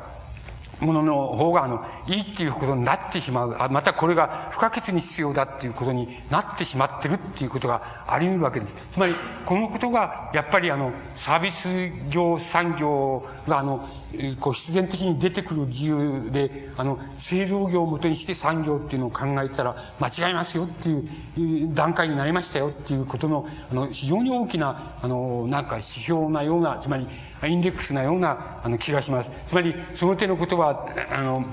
レジャーとかリクリエーションとか学学校文化産業とか、あのー、外食とか、それから家事、家事を代行したりとか、保険とか、あの、またビジネスを代行したり、僕らがやってたのはそうですけども、あの、ビジネスを代行したりっていうような、そういう産業が、つまり60%くらいを占めてしまう、つまり過半数を占めてしまっている現在の段階の、その大きな理由なわけです。つまり、あの、つまり、製造業がどっかで頭打ちされる。また、製造業以前の人がどっかで、あの、どっかでその、やっぱり勘が狂っちゃうから、どうしても処理できないっていうような問題が生じてきて、それで必然的にそのサービス業の方に、あの、入っていかざるを得ない。で、産業社会としては入っていかざるを得ない。で、サービス業っていうのはもっと、やっぱり頭打ちのところが出てきたとしたらば、それは多分、あの、知識とか文化っていうものの、あの、目にに見えないところの問題っていうのが、のが、あの、主たる産業の、あの、場面にその、出てくるっていうことに、あの、なっていくような、いうように思われます。つまり、それが、およそ、あの、なんて言いますか、現在の状態、えー、状態を、あの、なんかこう、外装していくと言いましょうか、未来外装していった場合の、その、工事産業時代のその、イメージなわけなんです。それならば、あの、今度は、その、それならば、その、なんて言いますか、あの、その、つまりお前は、えっ、ー、と、その工事、次第、黙ってだって、次第にその工事化していき、工事産業時代が続くであろう、そういうものに対して、お前は、なんて言いますか、えっ、ー、と、どういう場所を持ってるんだどういう立場を持ってるんだっていうことになっていくわけで。それで、あの、先ほど言った初めに言いましたように、工事産業時代っていうものに、あれ、時代の社会に、あの時代層っていうもの、あれ、そういう社会に対して、あの、なんだ不満がなくて、これはいいもんだっていうふうに思っておられる方もたくさんおられるわけです。つまり、あの、つまり個々の場面でいろいろな不満があっても、全体としてはこれはいい、あの、あの、いい工事産業社会っていうのは、いい社会だ。それで、あの、生活も豊かになったし、いい社会だっていうふうに思っておられる方が、あの、あの、大多数だと思います。つまり、大体70%、80%の人は、そういうふうに、おおよそのところでそういうふうに思っておられると思います。つまり、多少の不満があっても、あの、これはまあいい社会だっていうふうに思っておられる方が、それだけおられるわけです。そして、あの、それにはどういう根拠があるのかっていうことがあるわけです。で、一つの根あると思います。つまり、そんなことには根拠はいらないで、いらないんだと、自分は、あの、これで結構満足してるから、これいい社会なんだっていう、これで、もちろんそれで結構なわけなんですけども、まあ、あの、あえてその、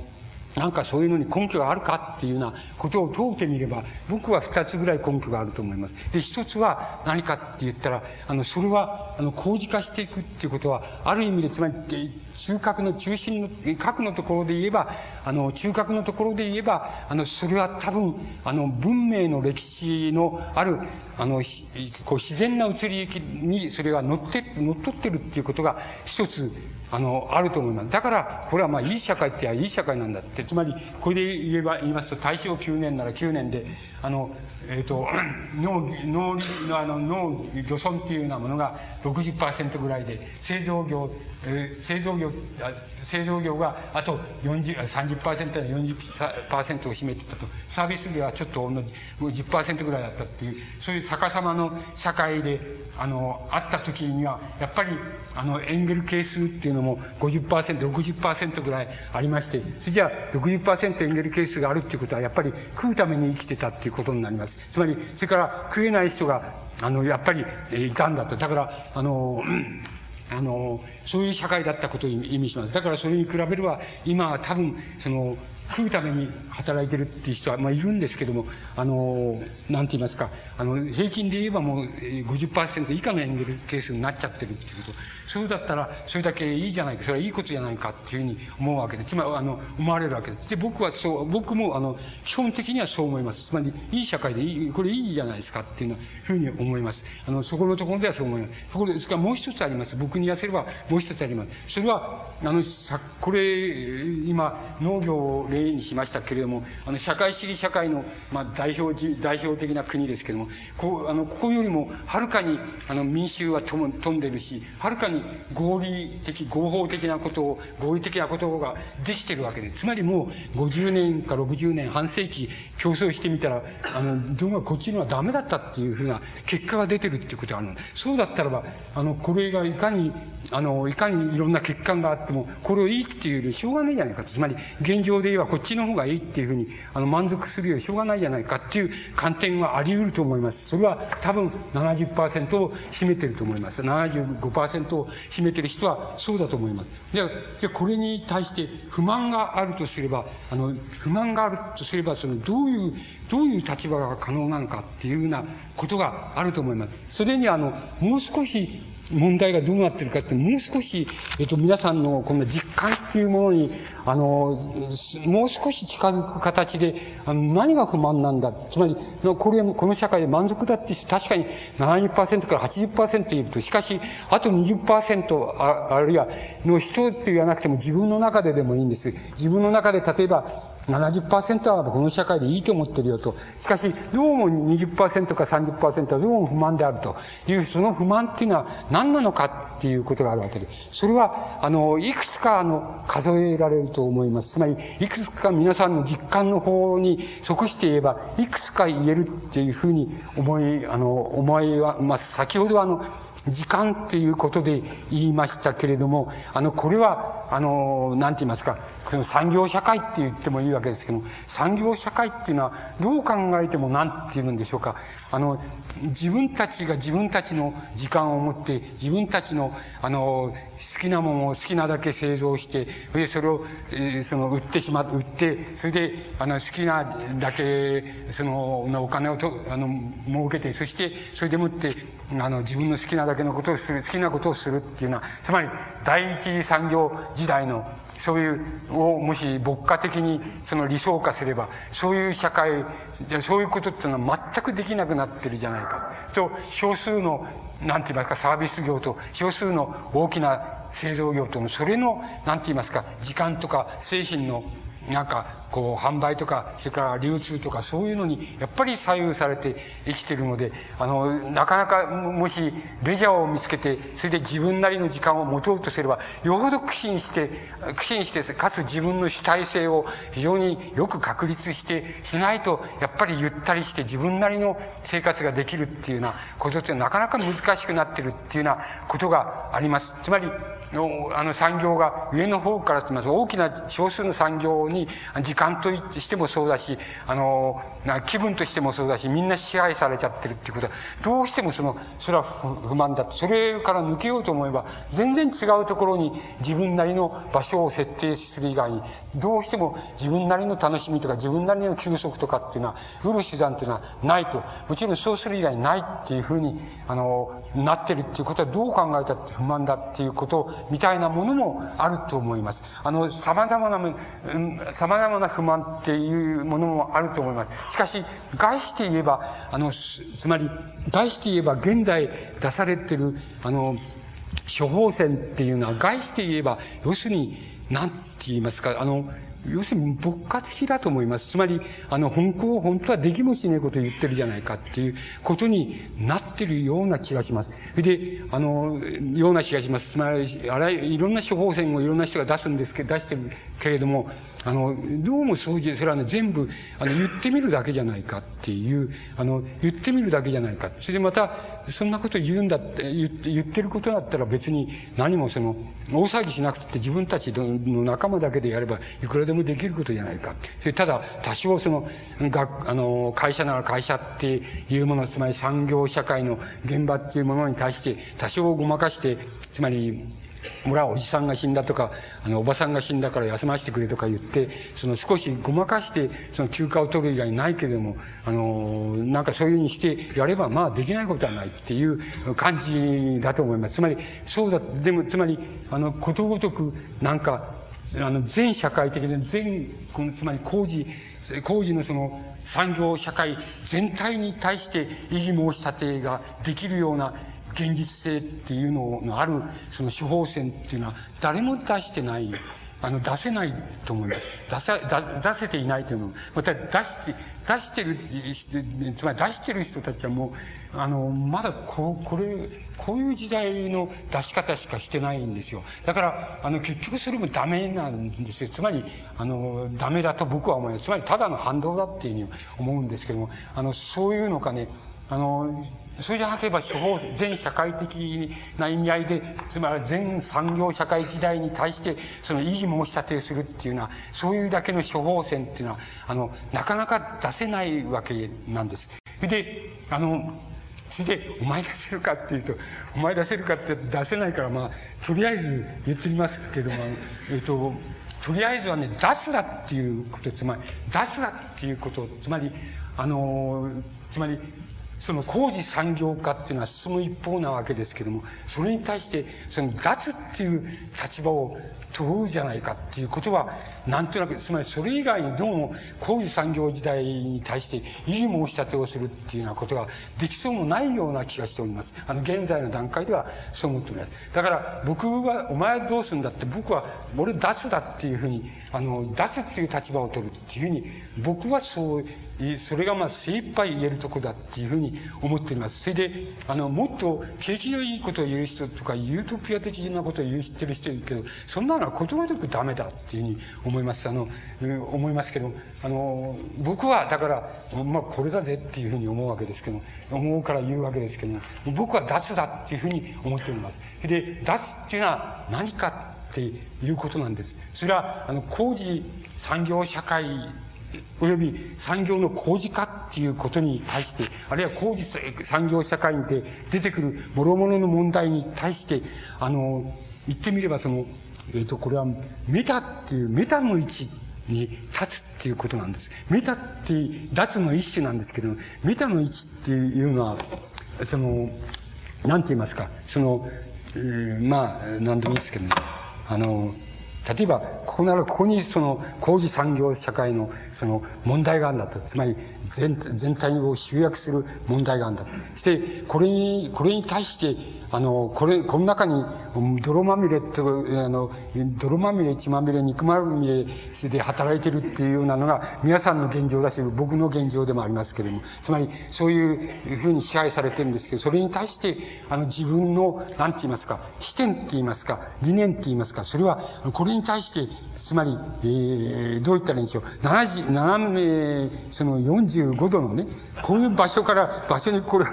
ここに立つっていう、そうそういうね、理念っていうのを作るっていうこと、作れるかどうかっていうことだと思います。その理念を作れるかどうかっていうことは、あの、やっぱり脱の一種だっていうふうに思います。つまり、工事化に対して、工事化を肯定するんじゃなくて、それに対して、とにかく、あの、脱の場所からそれを見れるか、つまり、その、工事化の産業社会っていうのを見ていけるか、あそこ、あるいはそこで出てくる様々なの、えー、利点、弱点、その含めまして、問題に対して、その、斜め情報からの、つまり、あの、メタの位置からそれをこう、見るっていうその視点を自分が作れるかどうかっていうことに関わってくるっていうふうに僕には思います。つまり、それが一つだと思います。それから、もっと、もっと純粋な、その、理念とか思想とかっていうことについて言うならば、僕らの言葉で言えば、その、パラの位置なんですけど、これに対して、全く情報からの、上からの、つまり工事産業社会に対して、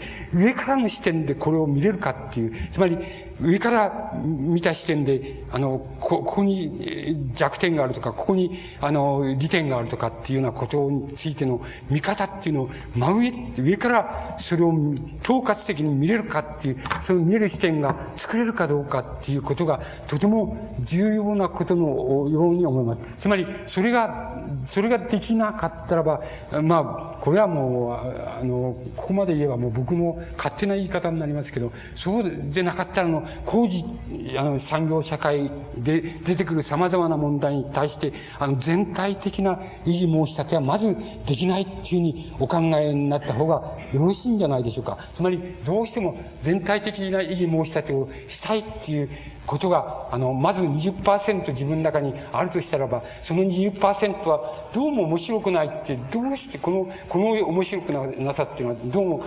どう、なかなか解消しないっていうような気分が、もしお持ちでしたら、それはどうしたらいいんだって、まあ少なくとも僕は、あの、こうしたらいいんだっていうふうに、究極的なことは、あの、指さすことができませんけれども、あの、とりあえずは、お前、要するに、メタの位置とか、あの、パラの位置とかっていうふうに自分が眺められるっていうのは、あの、そういうことが、そういうことができるかどうかっていうことを、そういう見方っていうのを自分が手に入れることができるかっていうことが、とりあえずその20%の不満を、あの、不満を解消するための第一歩ですよっていうところまでは、あの、なんとなく言えそうな気がしております。だから、そこも問題なような、あの、気がします。だから、あの、そういう、これでもって、例えば工事産業社会で起こっている問題を、あの、全部眺め渡してご覧になれば、あの、いろんなことが、あの、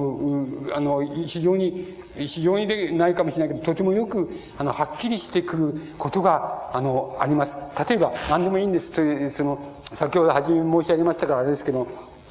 例えば消費税の問題っていうのが、の方が、まあ、こういう産業社会のあれとして出てきております。で、あの、そうすると、自民党は、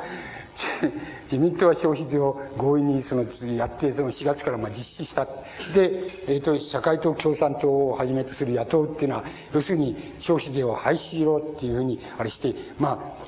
して、それで、まあ、選挙あるかないかとかっていうふうに今やってるわけです。で、僕の判断、僕のその、つまりメタないしはそのパラの位置からの判断を申し上げますと、消費税、あの、現代国家、現代の先進的な工事産業社会を、あの、株に、株構造してして持った国家っていうものが、国家を認める限りは、要するにそれが消費税に移行するっていうことは必然であって、つまり、それは方向としていい方向です。つまり、これ見たらすぐわかります。つまり、この、つまり、あの、所得、いや、これ、これさっき注意されたんですけど、あの、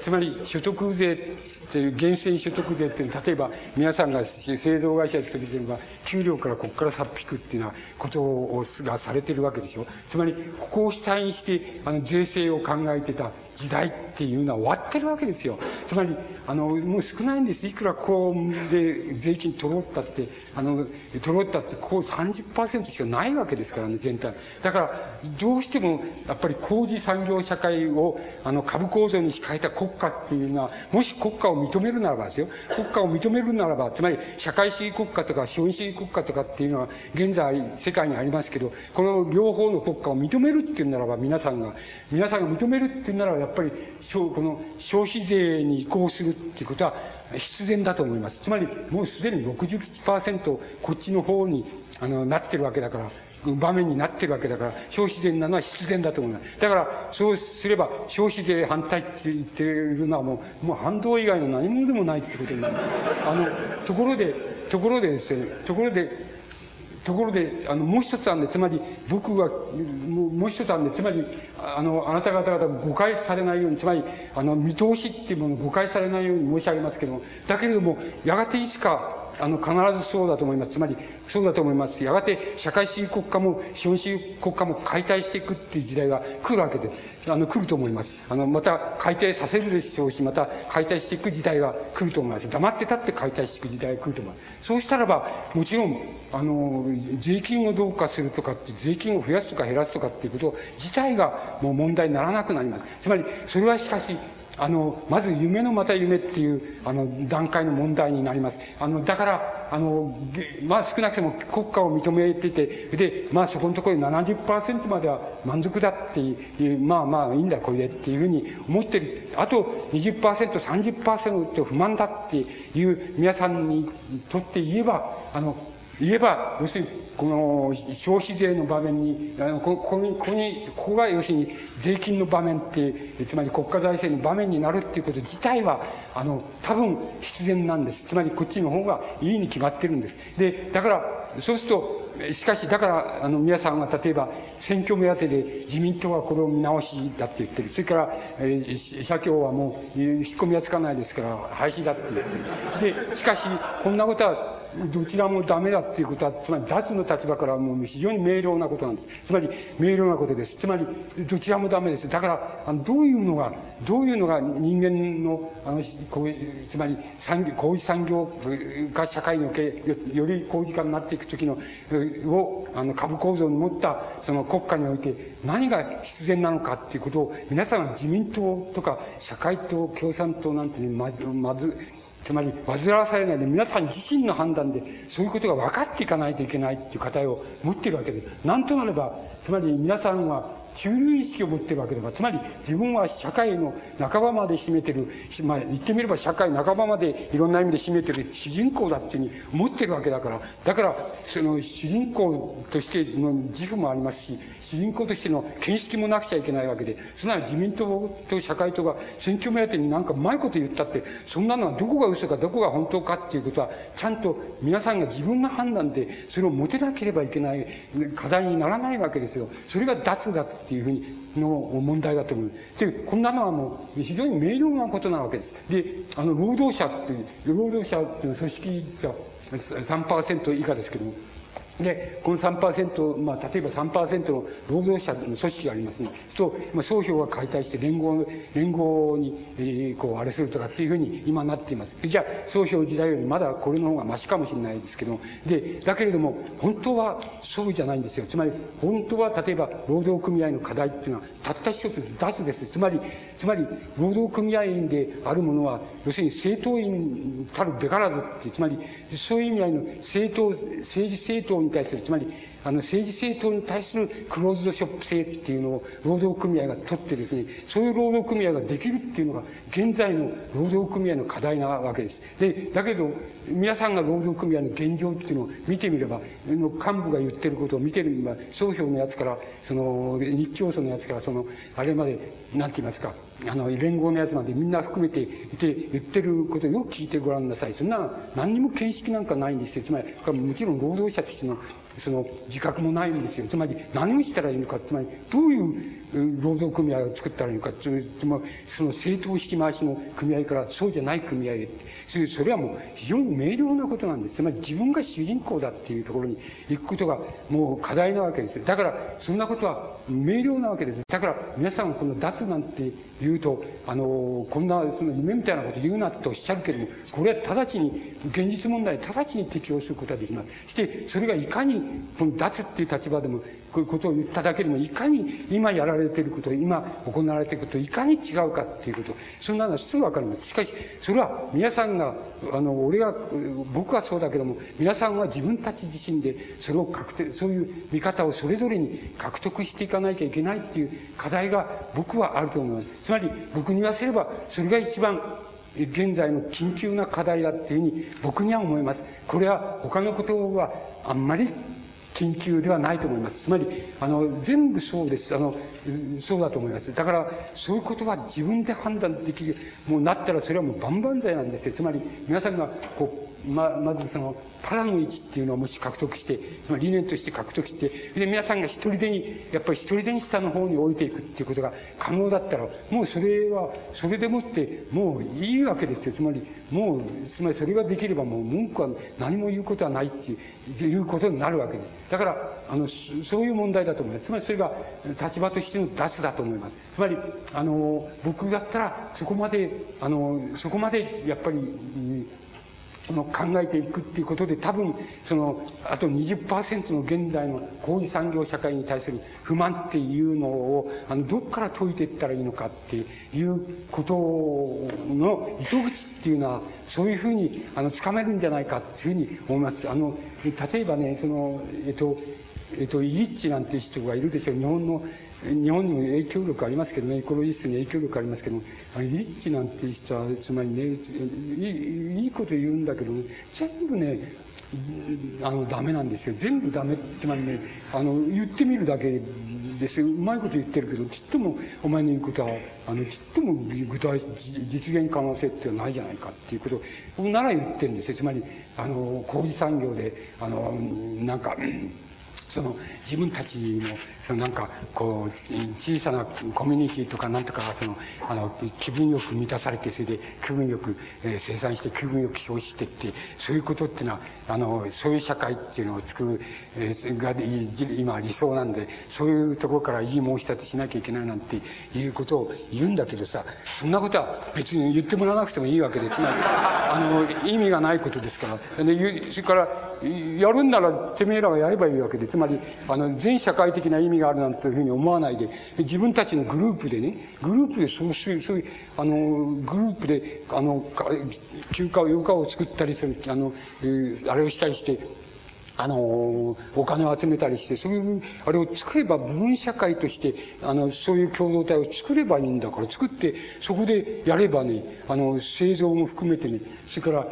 第一産業の、その、なんて言いますか、自然を相手にして、した産業っていうのをやりながらね、あの、そういうのはできるから、そんなこと言わなくたってできるわけで。だけど、それは全社会的な意味があるみたいなことを言ったら、それはとんでもないことなわけなんですよ。つまり、だからそこは、そういうことを言う奴はたくさんいるんだけど、全部ダメだと僕は思いますね。だから、それで、それでやろう、やりたいと思うのは、作ればやればいいんですよ。それは部分社会でできるわけです。現に、あの、や、うまくいってるかどうか別として、あの、そういう共同体を作ってやってるところも、あの、つまり山、山岸かみたいなところもあるわけで、その、あの、そういう、そういうのやればいいんでね、何も、そんなことが、その全社会的な意義、あるいは全体制的な意義があるみたいなことは、あの、言わなきゃいいと思いますね。つまり、言わなければそれはそれだっていうふうに僕は思いますけど、僕はそういう問題だと思います。で、まず、全社会的な問題として、まあ僕なんかが言え、かろうじて言えることは、つまり、あの、今申し上げましたように、あの、立場としての脱っていうことのように思います。つまり、それ以上のことを僕が言ったら嘘になるような気がします。あの、それから、あの、それ以上のことをやれって言っても嘘になるような気が僕はします。だから、精一杯のところ、僕なんかが、あの、言えることは、あの、そこら辺のところに、あの、尽きるような気がします。で、あの、なんて言いますか、えっ、ー、と、あの、これからもっと産業が工事化していきますと、どんどん息苦しさって言いますか、あの、スピード感がどんどん多くなってきて、あの、まあ、物質的な豊かさっていうのはあるでしょうけれども、あの、なんか息苦しさと、それから、その、なんか、しょっちゅうキリキリ、あの、キリキリ舞してるみたいな、そういう生活の場っていうのが、あの、そういうふうになっていくっていうの、あの、著しい現象として、これからも、まず減っていく可能性がないような気がいたします。そこのところでどういうふうに、あの、それに対して対応していったらいいか。もちろん、あの、自分が、せめて自分一人でもでもいいんですけど、自分一人でもそれができないならば、家族だけでも、あの、まあ、会社なら会社お勤めのところはちょっと多少ごまかしてもいいから、あの、ちゃんと、えー、それでもって、あの、休暇を取って、ちゃんと休養して、ちゃんと栄養を取ってっていうようなもの。を、それで自分勝手な、あの、時間で、割で何かやるっていう、そういう期間を、まあ、えっ、ー、と、2週間でも3週間でも手に入れるってやるって、まず大勢の人、あれ、周りでできなければ自分だけでもやる。自分ができなければ、あの、家族だけでもそういうふうにやっていくっていうようなことを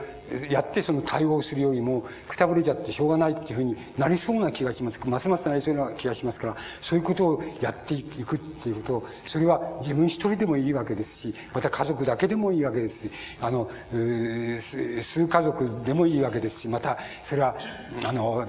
自分の地域の、あれ、みんなとっていうのでもいいわけですし、まあ、どんな形でもいいわけなんですけど、そういうふうに対応していくっていうことと、理念としては、つまりそういうふうに対応するとね、得てしてもう素朴自然主義者になっちゃうんですね。第一、第一次産産業のところへ自分の意識を逆戻りさせてしちゃう、しちゃうんですよ。だけど、それはダメなんで、少なくてもそれを、それをなんか、あの、超えて、つまり、つまりそれの必然的に超えてきてサービス業まで行ったわけだから、サービス業からこここれを逆に見ていくっていうようなことができなければ、あの、円環して見ていく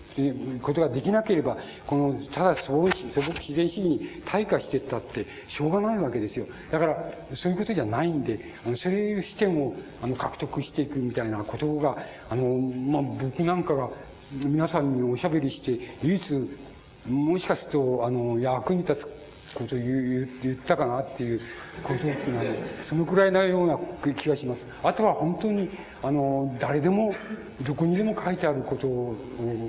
あの、ここに集約させたっていうだけで、あの、取り立てて僕が喋らなくても、経済学者だったらもっとうまくやるかもしれませんし、あれですけれども、ただ、僕が、あの、なんか僕なりのあれがあるとすれば、あの、そういうことが、あの、こう、皆さんに最後に申し上げられるっていうことになっていくんだっていうふうに尽きると思います。で、一応これで終わらせていただきます。